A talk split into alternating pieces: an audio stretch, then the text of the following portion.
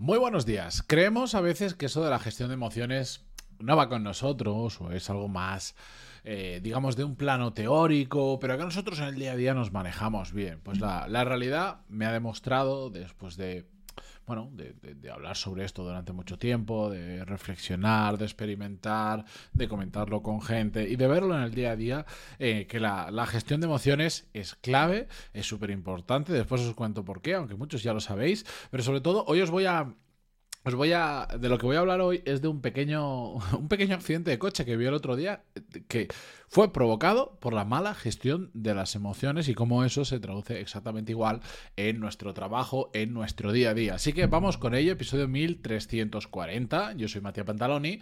Y esto, por si no lo sabíais, es Desarrollo Profesional. El podcast donde hablamos sobre todas las técnicas, habilidades, estrategias y trucos necesarios para mejorar cada día en nuestro trabajo. Vamos con el episodio de hoy. Como os decía el otro día, ah, el otro día vi un accidente hace unas tres semanas, me apunté el episodio, pero ya tenía los, el resto más o menos preparados o en fila.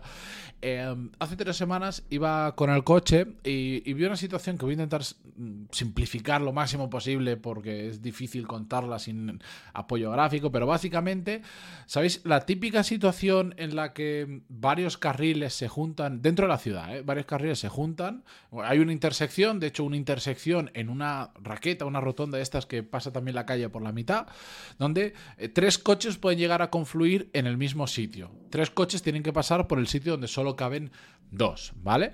Pero es que además, que sí que hay un ceder del paso, de hecho hay semáforo y tal, no sé qué, pero es que además resultó que por ese carril que ya era dentro de la rotonda donde solo caben dos coches y que ya hace que el tráfico se estrangule un poquito, había un coche mal aparcado en el lado exterior porque justo hay una farmacia y es el típico sitio donde constantemente para la gente cinco minutos a coger algo a la farmacia y volver al coche. Entonces se estrangulaban no en dos, sino en un carril. La cuestión es que eh, lo típico que vas conduciendo por ahí y durante varios semáforos yo llevaba, eh, creo que era un todoterreno, no me acuerdo, blanco. Lo voy a llamar así para que lo entendamos. Eh, a mi lado siempre veía el conductor típico que vas parando en semáforos, vas al mismo ritmo y lo llevas al lado. Pues este todoterreno blanco, cuando llegamos a esa intersección, yo, mm, como veía que ahí, pues a veces se monta un poco de lío, ya me conozco la zona, pues dejo que la gente pase y ya cuando está un poco más tranquilo ya paso yo. Pues este terreno blanco, no. Y dijo, yo aquí paso, ya que voy con un coche más grande, seguro que entro y el resto paran. Pero ese mismo razonamiento hizo otra persona que venía por otro carril diferente. Entonces los dos fueron a intentar pasar a la vez, lo típico, frenazo de los dos para no chocarse y empezaron los pitidos. Y esta persona que que yo había ido al lado suya durante todo a lo largo de la calle y que estaba, de hecho se le veía como que estaba hablando por teléfono o escuchando música y cantando, no lo sé porque no lo escuchaba, simplemente le veía la boca.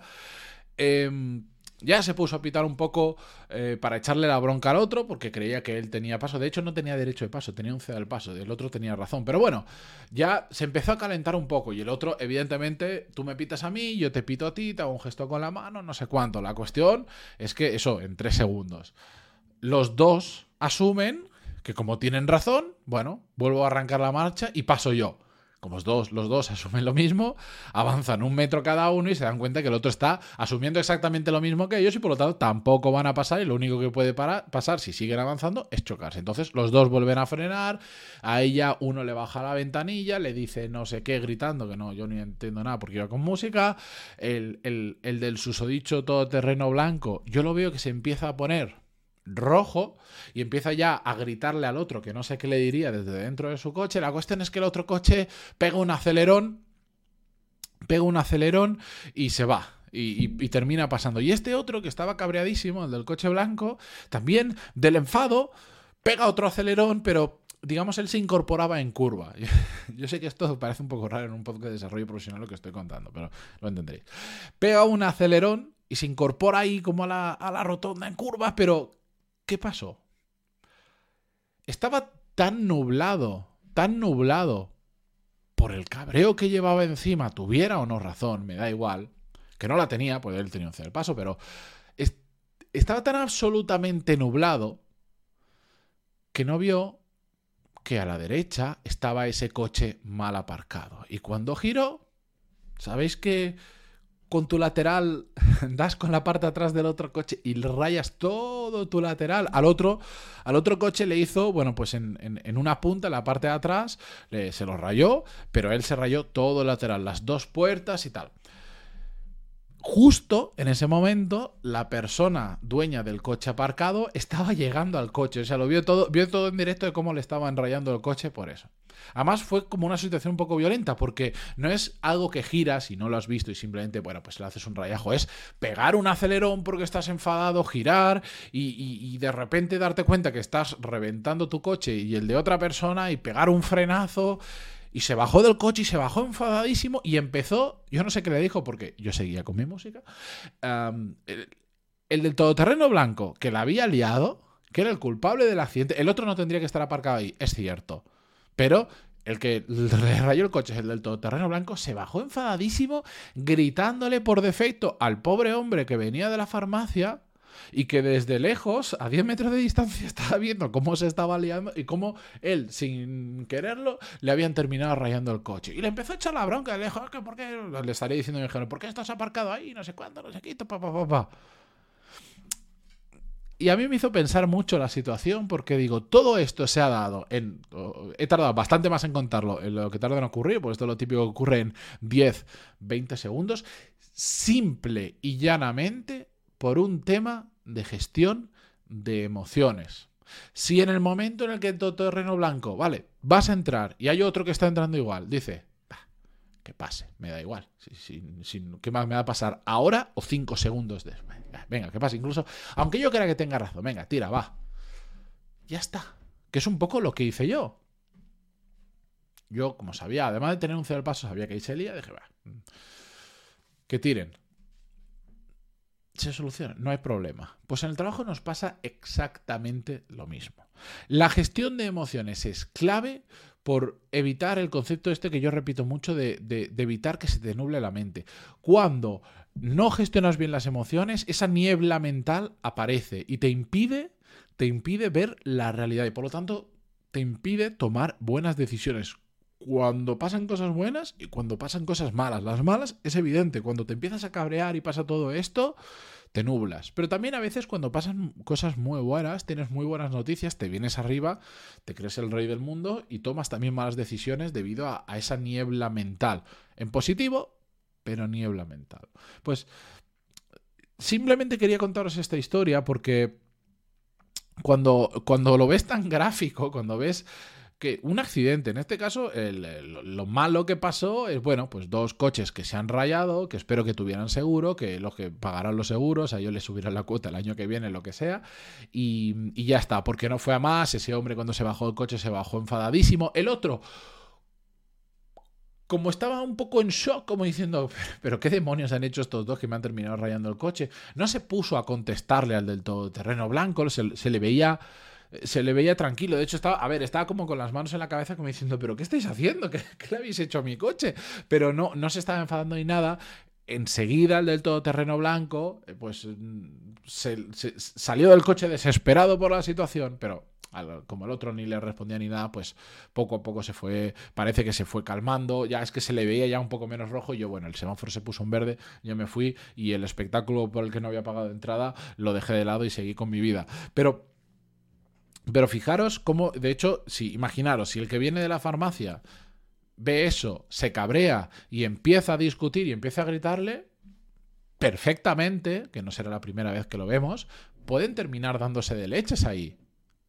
Por un tema de gestión de emociones. Simple y llanamente. Pues en el trabajo pasa exactamente lo mismo. Esta situación se puede dar, por ejemplo, en una reunión donde no estás de acuerdo, donde te empiezas a calentar por algo que está diciendo una persona sin entender el contexto, tenga o no razón, lo que sea, y te calientas tanto, se nubla la mente y le empiezas a contestar, se empieza a liar, lo que sea. Cuando igual dices, mira, va, después lo hablo. No estoy de acuerdo, después lo hablo con esta persona cuando termine la reunión. De hecho, yo es un tema del que, del que llevo mucho tiempo mm, practicando, experimentando, aprendiendo, leyendo, formándome sobre esto y sobre todo poniéndolo en la práctica. Eh, y me doy cuenta cómo, o sea, mi yo actuando hoy en día en muchas situaciones, eh, muchas veces pienso y digo, joder, yo esto hace unos años no habría reaccionado de esta manera.